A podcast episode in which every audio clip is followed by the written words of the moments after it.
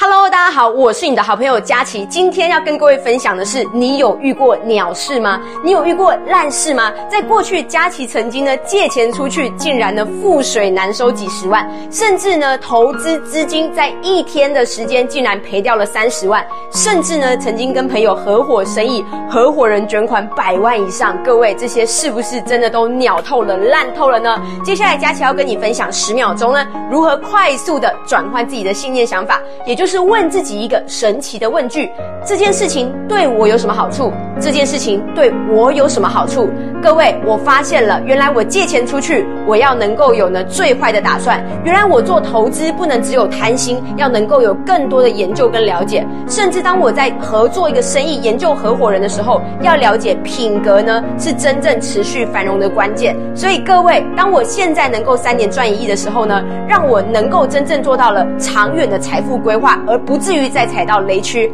所以各位每天问自己这件事情对我有什么帮助？相信呢，你的世界会大大的不同哦。来关注佳琪呢，每天一分钟，让你世界大不同。